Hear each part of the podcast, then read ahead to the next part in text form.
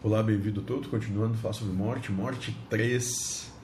E foi feita a seguinte pergunta para o mentor da casa: E o que o Josué quis dizer sobre quando é que vão se tocar que já estão mortos?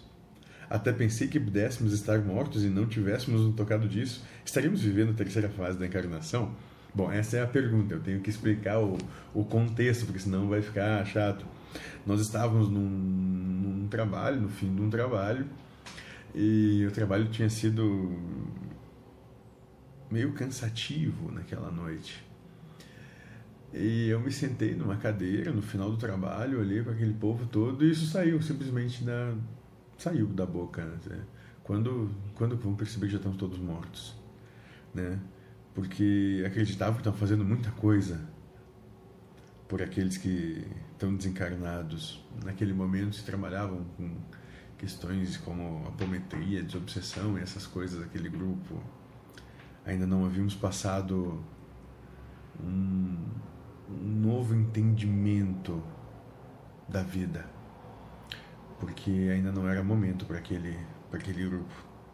E por isso dessa questão, que quando foi quando foi dito aquilo, é, muitos muitos se assustaram, porque né, contemplaram que podiam estar realmente desencarnados e não tinham notado, né?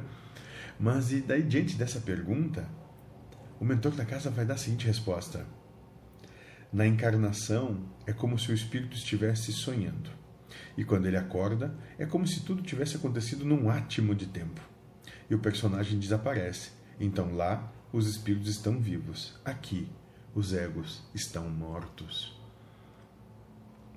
E a proposta é mais ou menos essa, né? Nada é por acaso, né? É... O que a gente experiencia dentro do que é material, por não ser real, é só plano de ideia. Embora aqui imersos aqui há toda uma força de ilusão que faz com que tenhamos a percepção de realidade essa realidade é ilusória. Não é verdade, porque só o que é real é o que é eterno e infinito. O todo é real, é só isso.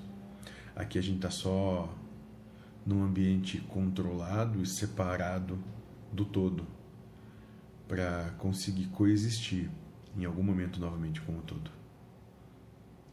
É isso. Sejam felizes.